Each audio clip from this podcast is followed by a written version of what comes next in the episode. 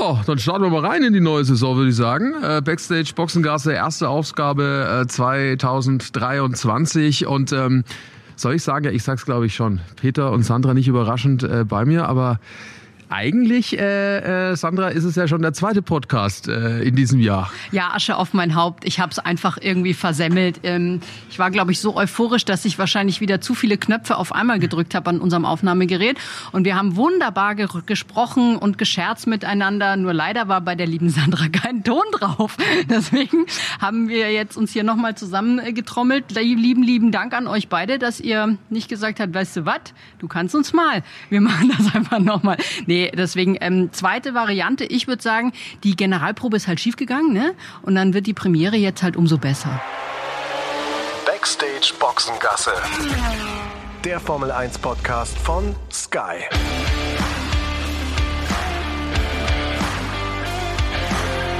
Mit Sascha Roos, Peter Hardenacke und Sandra Baumgartner.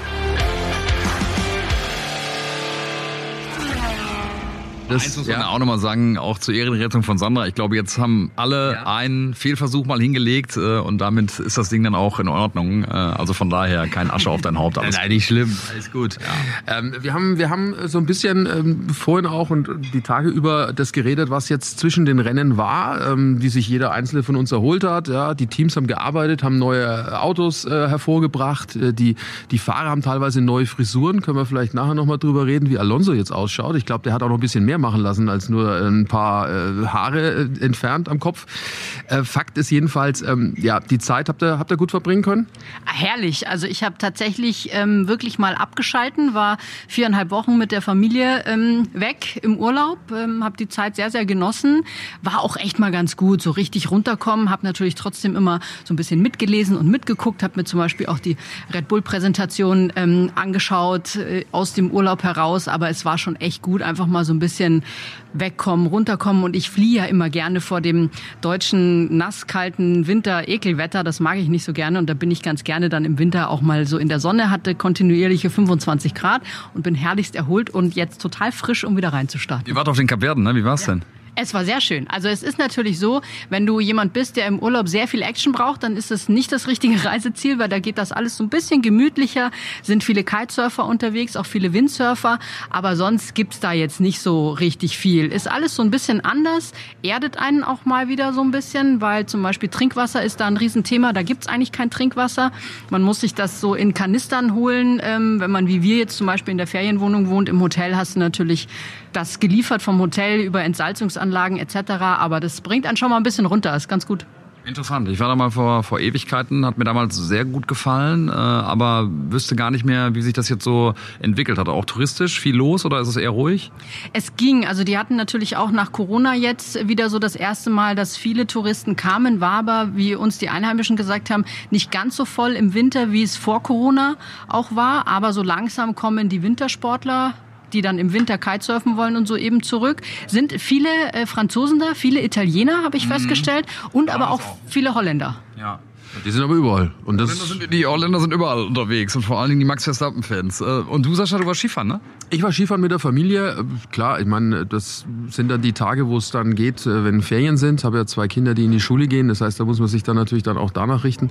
ja, war schön. Also mit Freunden getroffen, gute Zeit gehabt. Ähm, ich meine, ihr kennt's ja auch, wenn du viel unterwegs bist das ganze Jahr, sind ja dann doch 24 Wochenenden, die wir nicht zur Verfügung stehen für unsere Familien da leidet dann auch so ein bisschen das soziale Leben und äh, dann ist es auch mal schön, mit Freunden einfach auch mal äh, an, einem, an, einem, Freitag oder Samstagabend zusammenzusitzen, was halt so unter der normalen Saison äh, schwer, schwer möglich ist. Ne?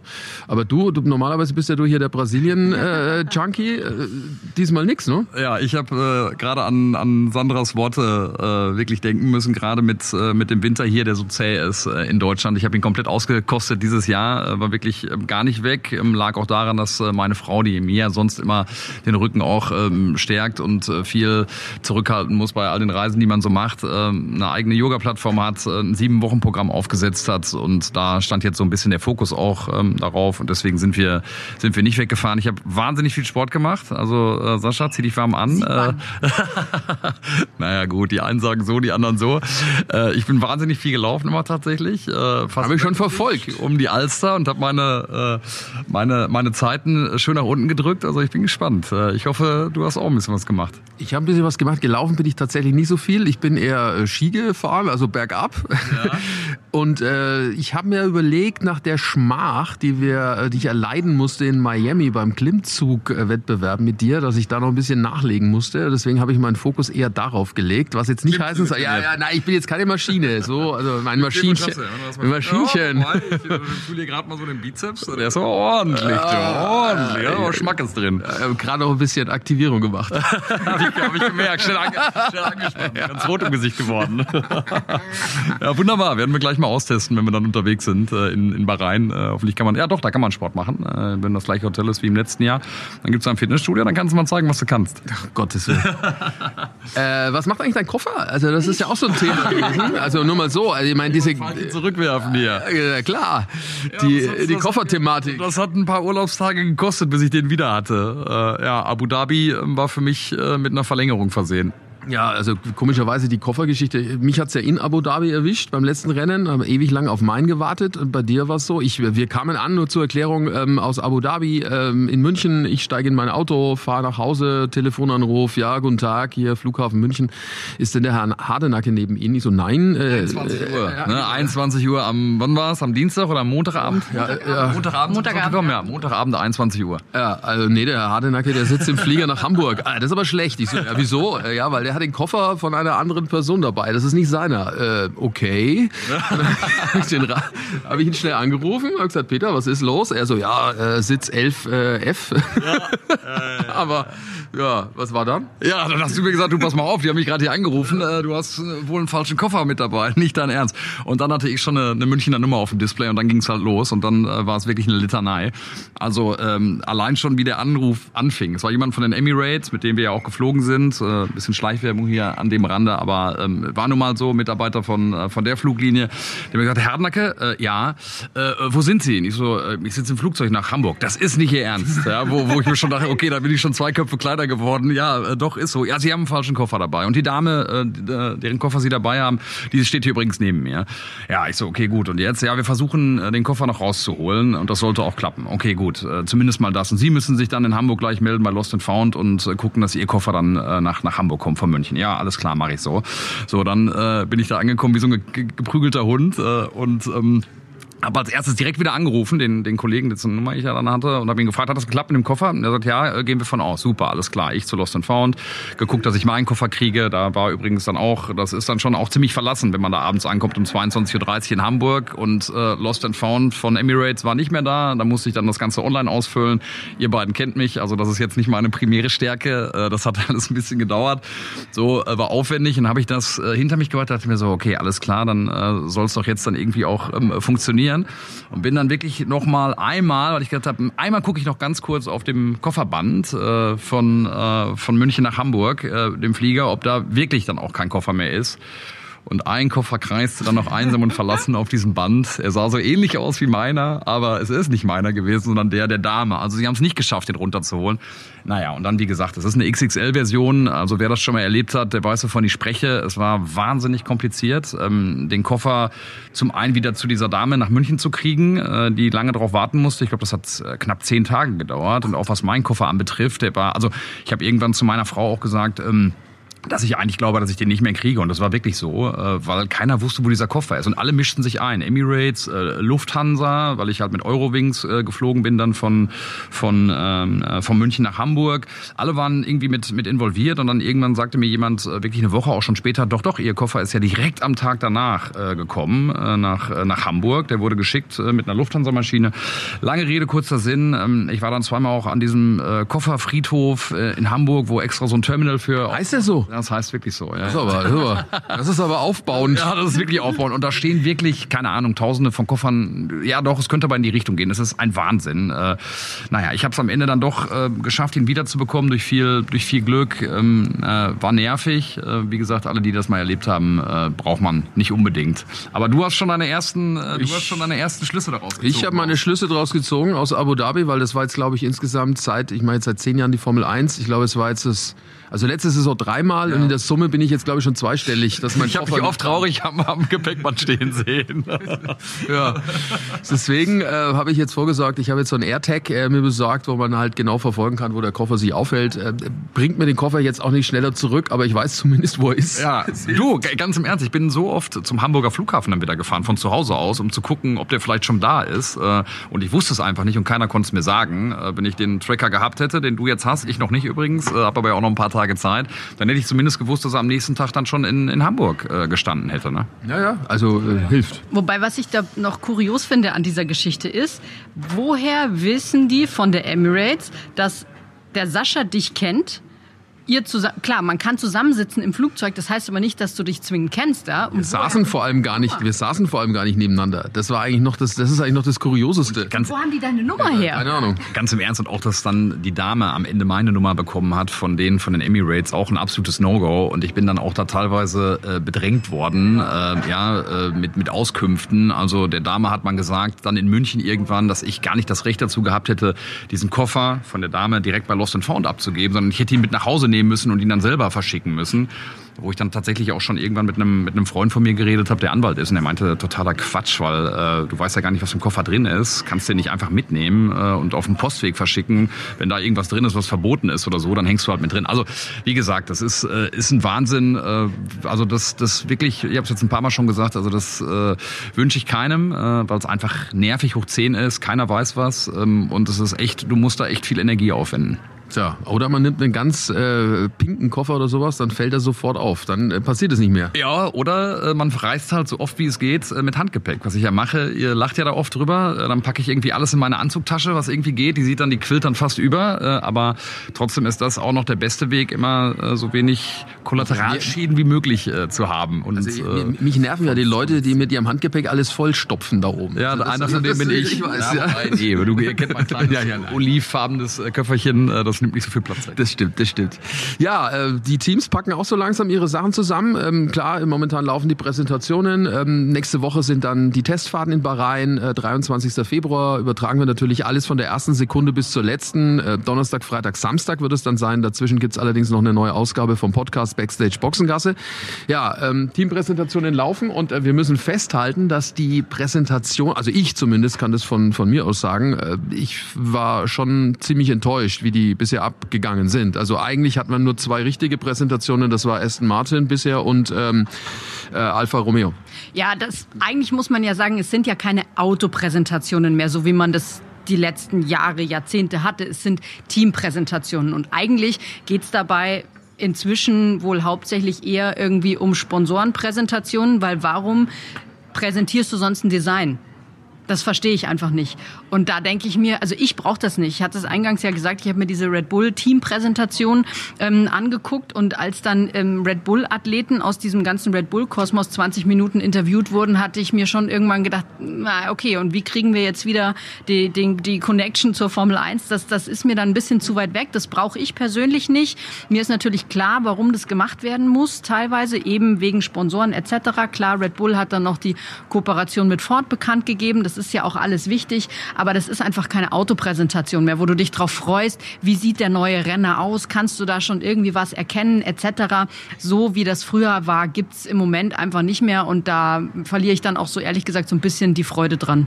Ja, ich glaube für, für Journalisten ist es in den seltensten Fällen was. Du hast glaube ich gerade gesagt, Aston Martin, glaube ich, da konnte man ein bisschen was, was sehen, dass die ein bisschen was verändert haben am, am Modell, äh, wenn man es vergleicht mit dem Vorjahr, aber äh, ich bin da auch bei dir. Ich habe es ein paar Mal miterleben können äh, und dürfen Alpha Tauri 2020 mal, das war spektakulär, weil es im, im Hangar war und äh, das äh, schick gemacht wurde, damals dann auch mit einer Modeshow von, von Alpha Tauri und äh, alle waren da, Helmut Marko und ein paar VIPs auch, das war dann nett gemacht äh, und war mal sehen, war mal interessant, das zu sehen.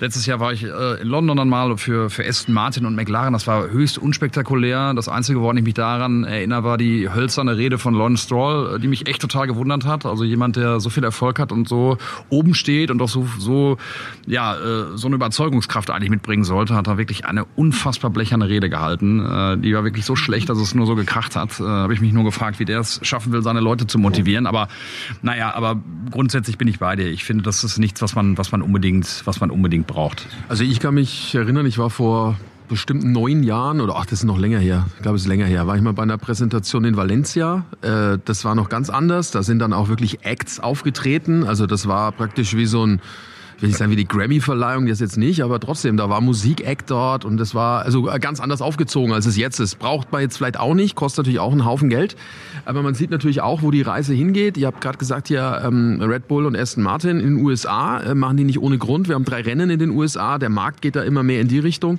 Also das heißt, am Ende geht's dann äh, nicht darum, den, den Fans äh, das neue Auto zu zeigen, sondern das ist halt einfach eine PR-Nummer äh, auf einem Level, äh, wie du gesagt hast, die dann von dem weggeht, was wir jetzt irgendwie gewohnt sind. Ne? Das ist so. Definitiv. Eigentlich muss man wirklich auf den ersten Testtag warten, bis die Autos auf der Strecke zu sehen sind, um dann wirklich zu sehen, was haben sie denn verändert? Wo sind denn dann die Unterschiede? Weil jetzt vorher auch von diesen Renderings heißt es ja immer, da, da werden nur Computermodelle irgendwie erstellt und da kannst du ja eigentlich so gut wie gar nichts erkennen und das ist ja meistens auch dann noch relativ weit weg von dem Auto, das dann bei den Testfahrten auf der Straße steht. Also da bin ich schon ganz gespannt. Der Peter und ich, wir machen uns ja auf, ähm, dann nach Bahrain nächste Woche. Ähm, bis dahin AirTag, ne?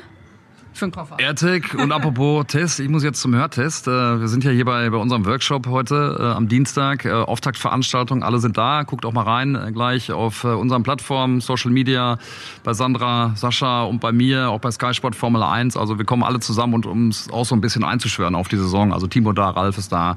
Ich glaube, die waren auch schon bei den News heute Morgen. Äh, Ja, wir machen jetzt den Podcast einmal äh, vorweg und ich gehe jetzt zum Hörtest, weil der gehört auch mit dazu für uns alle. Also nicht nur in meinem Fall so, sondern Wobei du kannst ja, du kannst ja, du kannst ja ein bisschen be betrügen beim Hörtest. Also ich war ja schon dran, kann ich das sagen. Äh, man sieht, auf die Fingerbewegung und Handbewegung achten. sieht, wenn sie drückt. Ja, genau. und, äh, Ja, ja. Also wenn es mal irgendwann eng wird, ne, wenn man die Töne nicht mehr hört, äh, dann kannst du dich immer so ein bisschen an den Händen orientieren des, äh, des Arztes, der das, äh, der das äh, dann regelt, diesen, diesen, äh, diesen Mischpult. Ja. Also bei mir sind, ich höre gut. Also mein, mein rechtes? Ohr, mein, ja genau, mein rechtes Ohr, mein rechtes Ohr ist ein bisschen schlechter als das linke. Also ich muss das jetzt, ja, ich habe schon ich schon analysiert. Äh, bei uns äh, am Tisch zu Hause sitzt mein Sohn rechts. Also wahrscheinlich äh, redet er zu laut. ja, okay, ich dachte, eine Nein, meine Frau ist mir gegenüber. Sie ist gegenüber. Also ich bin mal weg, äh, ähm, ich komme mal gleich wieder. Ja. Mach mal. Ja, ja, ja, ja, ja. Gutes Gelingen. Dankeschön. Ja. Ja, äh, das ist, äh, gehört natürlich auch dazu, ähm, dass wir, äh, bevor so eine Saison losgeht, also es ist jetzt nicht wie bei den Fahrern, dass die medizinisch durchgecheckt werden, aber zumindest das mit den Ohren wird bei uns schon gemacht, ähm, dass das passt. Und heute haben wir eben unseren Workshop. Ähm, kann verraten, dass sich bei uns vom Team her nichts verändern wird. Alle gleich, alle mit dabei. Timo, Ralf und auch Leo Lackner wird wieder mit dabei sein und analysieren. Wir haben auch unseren Circle of Doom wieder mit dabei mit den ganzen Daten. Das wird jetzt dann auch schon bei den Tests dann im Einsatz sein. Die Tests, die uns dann Sandra äh, schon ein bisschen Blick geben werden auf die Saison, auch wenn man es nicht überbewerten darf. Äh, Was man jetzt so gehört hat, Ferrari äh, hofft zumindest, dass, dass der Motor ähm, einer ist, der ganz oben sein wird, was die Leistungsfähigkeit anbelangt. Ja, ich habe da ehrlich gesagt immer noch so ein bisschen meine Zweifel, weil wir haben im letzten Jahr auch am Anfang noch gedacht, boah, Ferrari hat einen Riesensprung nach vorne gemacht, die stehen richtig gut da. Dann haben sie dieses Haltbarkeitsproblem bekommen und dann schmierte die Saison hinten raus ja total ab. Ähm, Und irgendwie habe ich in den letzten Jahren so ein bisschen das Vertrauen, ehrlich gesagt, in Ferrari verloren, dass sie das dann wirklich jetzt auf einmal hinkriegen. Also ich wäre natürlich gerne bereit, mich auch positiv überraschen zu lassen von Ferrari, aber ich beobachte das immer noch mit so ein bisschen kritischen Blick, weil ich nicht so ganz dran glaube, auch wenn sie jetzt sagen, ja, und es geht ja eben um dieses Thema Haltbarkeit, ähm, dass sie das äh, so viel verbessern konnten, bin ich, bin ich wirklich sehr, sehr gespannt. Wäre natürlich schön, wenn die da wieder vorne mitkämpfen können und, und es wieder einen schönen Zwei- oder Dreikampf auch an der Spitze gibt. Es ist ja so, dass in diesem Jahr können ja alle aufbauen auf dem Auto, was sie ja letztes Jahr hatten. Dementsprechend glaube ich persönlich, dass auch ähm, Red Bull wieder echt weit vorne dran sein wird, weil die hatten letztes Jahr schon einfach ein spitzenmäßiges Auto und wenn sie darauf jetzt noch aufbauen können, glaube ich kaum, dass die jetzt auf einmal so einen Weg gehen und auf einmal in die ganz falsche Richtung gehen. Das glaube ich nicht. Ja, also das, das glaube ich auch, dass die vorne natürlich sind, aber ich glaube, dass es enger wird, weil äh, Red Bull hat ja weniger äh, Zeit im Windkanal aufgrund äh, ja der Missachtung des ähm, Cost Caps. Also die haben ja mehr Geld ausgegeben, als sie ausgeben durften in der Vergangenheit und deswegen gab es die Strafe. Das heißt, sie dürfen nicht so viel mit dem Auto in den Windkanal gehen und weiterentwickeln und äh, das glaube ich äh, schränkt sich schon ein bisschen ein, weil am Ende der Saison war Mercedes zumindest auf der einen oder anderen Strecke auf Augenhöhe. Wenn jetzt Ferrari, da können wir uns erinnern, bis Mitte der Saison waren die also mindestens auf Augenhöhe, dann gab es die Probleme mit dem Motor. Wenn die das ausgemerzt haben und aus ihren Fehlern gelernt haben, weniger Strategiefehler machen bei Ferrari, dann glaube ich, dass da was geht. Und bei Mercedes, also man überlegt, ne, wie gut die dann am Ende der Saison waren. Ähm, das Auto wird radikal verändert sein. Ne? Also da können wir uns, glaube ich, auch darauf einstellen, dass der Mercedes das Auto ist, das am, am also die größten Veränderungen äh, ja mit sich bringen wird. Ja, die haben ja auch schon radikal gearbeitet, auch während der Saison. Natürlich alles im Rahmen des Erlaubten, aber da hatten die ja zum äh, zum Beginn des letzten Jahres äh, den richtigen Griff ins Klo im Prinzip gemacht mit ihrem Design. Haben da, glaube ich, schon auch wirklich stark gearbeitet in diesem, in diesem Jahr. Da bin ich auch wirklich gespannt. Insofern hoffe ich schon, dass es einen Dreikampf gibt. Ähm, bin mir aber trotzdem irgendwie, also ich habe immer so das Gefühl, gerade bei Red Bull sind wir jetzt wieder in so einer Phase, wie es damals mit Sebastian Vettel war, wo einfach alles zusammenkommt, wo das Auto stark ist, wo der Fahrer stark ist, wo das Team stark ist und das jetzt wieder so eine so eine Phase ist, wo die dann doch über kurz oder lang äh, dominieren werden. Das habe ich so im Gefühl. Ich, wie gesagt, ich lasse mich gerne eines Besseren belehren. Ähm, liebe Teams, zeigt, was ihr könnt, dass wir nicht wieder so eine starke Dominanz haben. Bin ich total offen dafür, aber das ist so mein Gefühl. Ja, ja, also das mit Sicherheit. Also schön wäre es, wir hätten den Dreikampf äh, so lang wie möglich. Ähm, mein klar, wir haben natürlich auch eine tolle Saison mit, mit insgesamt 23 Rennen, mit äh, Las Vegas, denke ich dann schon auch als Highlight. Das wird das vorletzte Rennen sein. Das äh, wird mit Sicherheit Wahnsinn. Also da können wir uns wirklich drauf freuen. Gibt ja schon ein paar Dinge, die da so durchgesickert sind. Da ähm, ist eins klar, also wenn schon der Miami Grand Prix letztes Jahr ein schillernder war, dann wird das äh, Las Vegas, glaube ich, alles äh, in den Schatten stellen.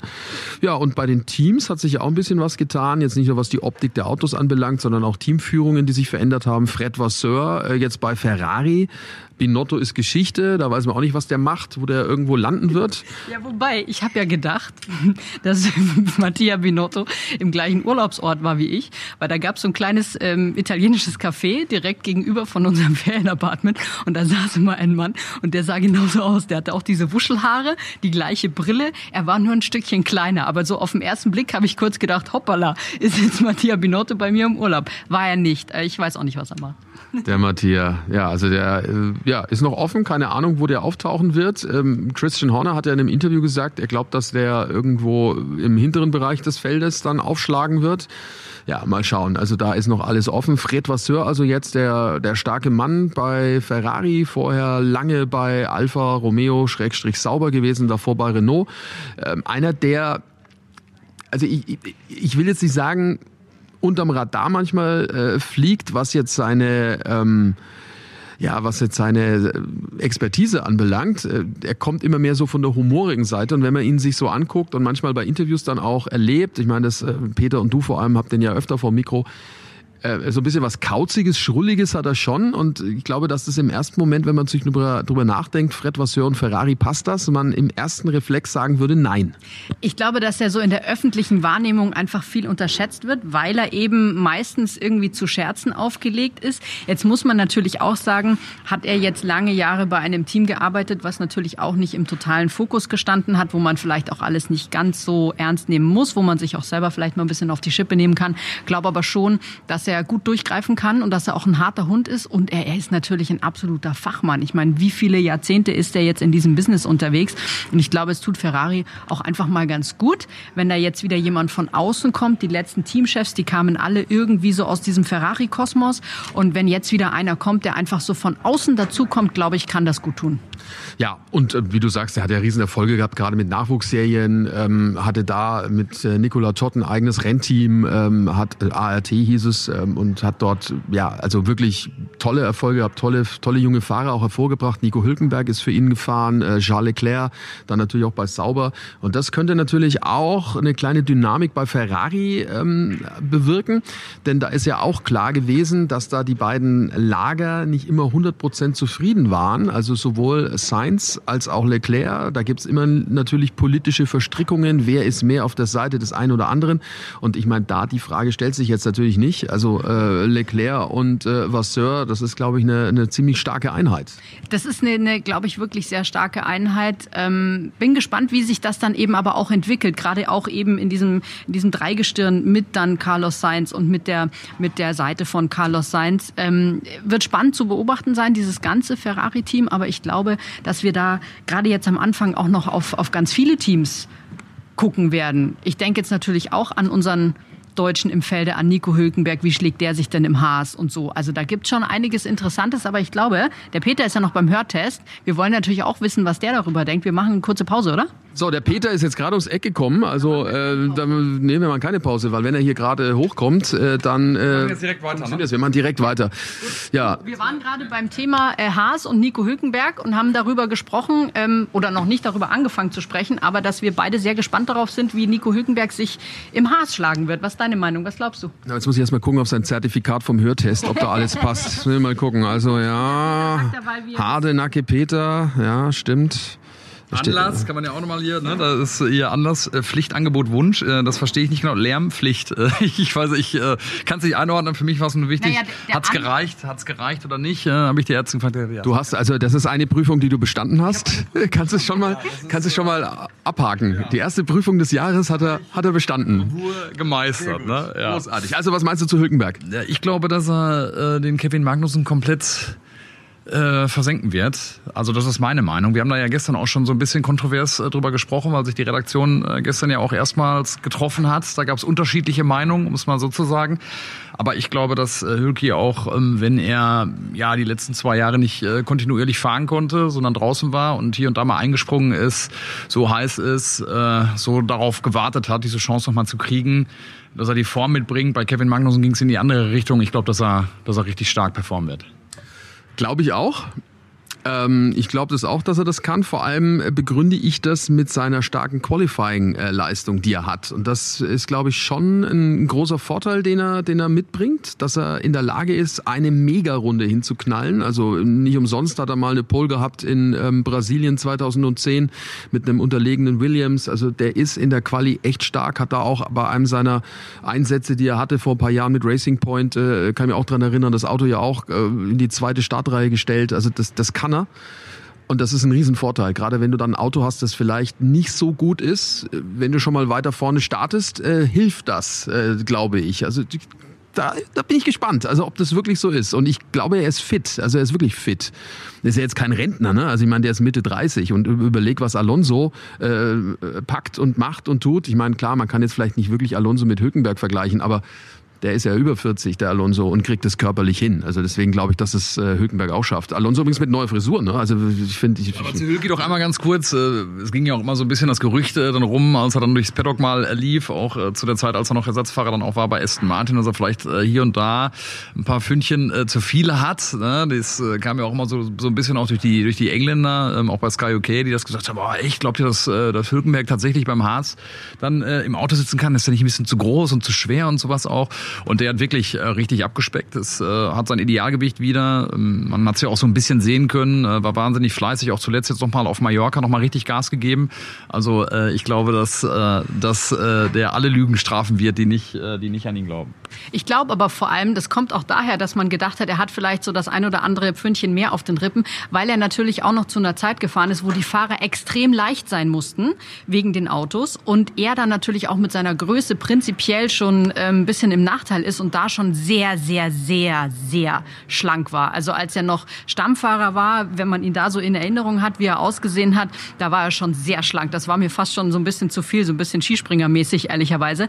Und äh, deswegen glaube ich, kam dann auch so dieser Unterschied zustande. Ich frage mich aber tatsächlich eben, wie das körperlich für ihn ist, auch über diese ganze Saison. Weil klar, er ist super fit. Er ist jetzt auch nicht in einem Alter, wo du sagst, hast du ja gesagt, äh, ne, wo man sagt, er ist jetzt Rentner oder so. Aber ich glaube schon, dass es dann nochmal eine andere Anforderung Erfahrung ist, wenn du dann wirklich so regelmäßig wieder in diesem Auto sitzt. Ich erinnere dran an Nick de Vries, als der ins Cockpit eingestiegen ist und der fährt ja auch noch Rennen und der kam aus dem Auto alleine nicht mehr raus. Also der brauchte Hilfe, um da auszusteigen, weil es doch so körperlich anstrengend ist. Da bin ich gespannt, wie das äh, Hülkenberg wegsteckt. Aber der ist natürlich auch einfach ein Fighter und ähm, der wird sich dieser Aufgabe stellen und zwar auch mit allem Feuereifer, den er in sich spürt. Ja, ja. Also da, glaube ich, können wir uns äh, freuen. Das wird, das wird mit Sicherheit spannend werden, wie das dann bei Haas intern abläuft. Über Alonso haben wir gerade gesprochen. Also normal neue Frisur. Ich habe, äh, ich war etwas erstaunt, als ich ihn gesehen habe. Er wirkte ein bisschen, also ich will jetzt nicht sagen geliftet, aber so ein bisschen so glatt gebügelt sah er aus, ne? Vielleicht hat er zu viel Zeit im Windkanal verbracht und hatte den Helm nicht auf.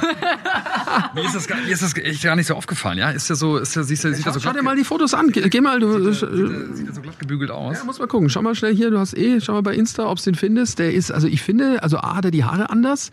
Die hat er jetzt so nach hochgestellt und ähm, richtig, richtig schlank links und rechts. Also finde schon. Also ich, also ich finde schon. Ah, ich würde jetzt sagen, ein bisschen Foto, Photoshop, äh, das, da bin ich mal gespannt, ob er das meinst. Ist das, meinst, meinst du, dass er so eitel ist? Ich weiß es nicht. Wie? Der ist total eitel. Ich glaube, das macht die Frisur. Meinst weil, du? Ja, weil der hat die so an den Seiten so kürzer geschnitten und das von der Optik her ähm, verschlankt so ein bisschen, habe ich so das Gefühl. Schau dir mal die, die Wangen an und so weiter. Gut, das ist jetzt ein Bild, aber ich habe jetzt auch schon bewegte Bilder gesehen bei der, von der Präsentation gestern. Also ich, ich weiß es nicht, ich weiß es nicht. Irgendwie ist er schon sehr, sehr äh, stromlinienförmig. Ist mit dabei heute hier wieder beim Podcast, ne? Die sportliche Einordnung, ein bisschen, äh, bisschen Ce- Celebrity Talk auch, ne? Äh, Dr. Roos äh, meldet sich ja, aus dem aus der Schönheits aus dem Schönheitssalon hier. Das ist so ein kleiner, so ein kleiner Eingriff. wer sich äh, wer sich hat liften lassen und wer nicht. Also hätte ich echt wäre mir nicht aufgefallen, aber äh, gut, wusste ich auch nicht, dass du da so einen guten Blick hast.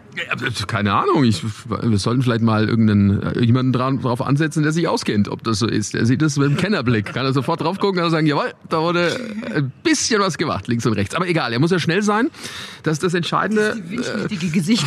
Spannendste, spannendste Frage finde ich ist ja wirklich, weil wir es ja auch im letzten Jahr gemerkt haben. Ich meine, wir hatten die ganze Zeit immer super Themen irgendwie, ja, durch, durch äh, Mick auch, ähm, war es lange spannend, ob er in der Formel 1 äh, bleibt als fester Fahrer oder nicht und und und. Es gab schon viele Themen, aber ich finde so, das Salz in der Suppe hat ja tatsächlich gefehlt. Ne? Wenn man sich dran erinnert, 2021 dieses geile Saisonfinale in Abu Dhabi mit äh, Max Verstappen und, und Lewis Hamilton, wo wirklich alle so äh, durch dieses Wochenende gefiebert sind. Äh, wirklich jede, jede Geste, ähm, jeder Satz äh, aufgenommen wurde, um zu gucken, wer von denen äh, cooler ist und das womöglich schafft. Und das hat im letzten Jahr schon so ein bisschen gefehlt. Was ist so euer Gefühl? Ich meine, ich glaube schon, dass Ferrari nochmal einen Schritt machen wird und Red Bull das Leben schwer machen könnte. Bei Mercedes denke ich, das ist wie der FC Bayern beim Fußball. Also einmal angeschossen, kommen die dann doppelt stark zurück. Ich könnte mir schon vorstellen, dass es einen, dass es wirklich einen spannenden Dreikampf gibt. äh, Ja, ja, hatten, hatten wir vorhin schon drüber, drüber geredet. warte ja, ja, da warst du beim Hörtest, aber das macht ja nichts. Aber äh, wir gehen genau damit. Äh, Das ist auch unsere Meinung,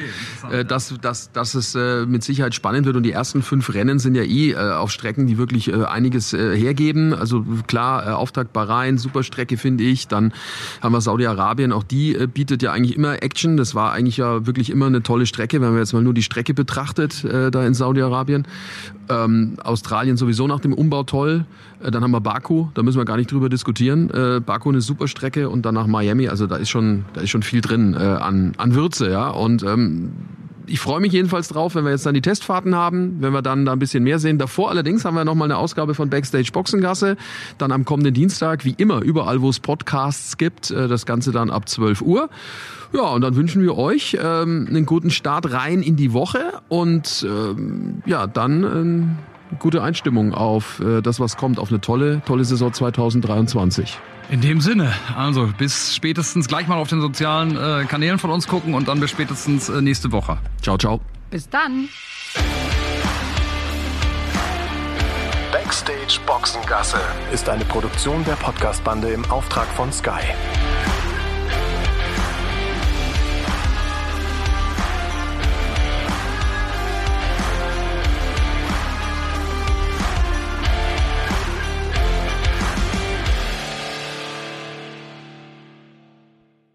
So, liebe Tennisfreunde, es ist wieder soweit. Mad Dog und Wingman melden sich. Heute geht's um ein ganz neues Racket, was demnächst das Licht der Welt erblicken wird.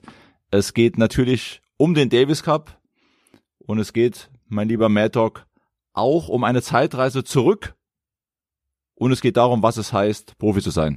Absolut. Wir besprechen das neue Material so ein bisschen. Du hast es gesagt, neuer Schläger. Wir reden darüber, wie waren die Tennisseiten damals, wie ist es heute, was hat sich alles verändert. Wir reden über den ersten chinesischen Turniersieger auf der ATP-Tour. Also wir haben wirklich ganz viele Themen. Wie ein Thekengespräch, wie so ein bisschen im Café beim kleinen Braun mit einem Glas Wasser dabei und das hat irre Spaß gemacht und ich bin mir sicher, wenn ihr reinhört, macht euch das genauso viel Spaß. Also, wir freuen uns auf euch.